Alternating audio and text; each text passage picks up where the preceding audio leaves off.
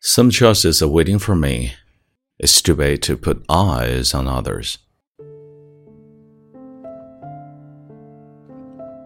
嗨，亲爱的朋友，你好，欢迎收听英语美文朗读，我是你的朋友孟非 Phoenix。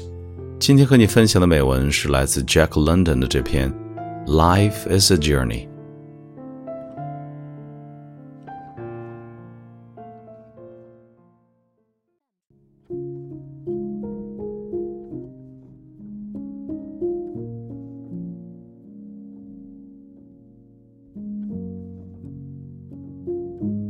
From the hell to the heaven, there's no straight way to walk.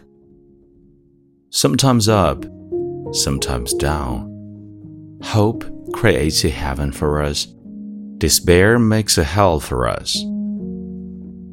Some choices are waiting for me. Which one on earth is better? No God in the world can help me. Choosing is the by name of freedom different choice makes different future. It's stupid to put eyes on others. I have to make up my own mind, going my way to the destination. Facing success or failure is no need to care too much. Only if I've tried my best, it's enough for my simple life.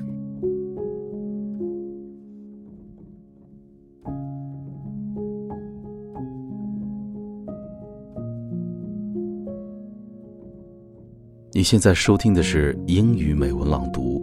如果节目带给了你片刻宁静与温暖，欢迎你分享给更多的朋友，让我们一起发现英语的别样魅力。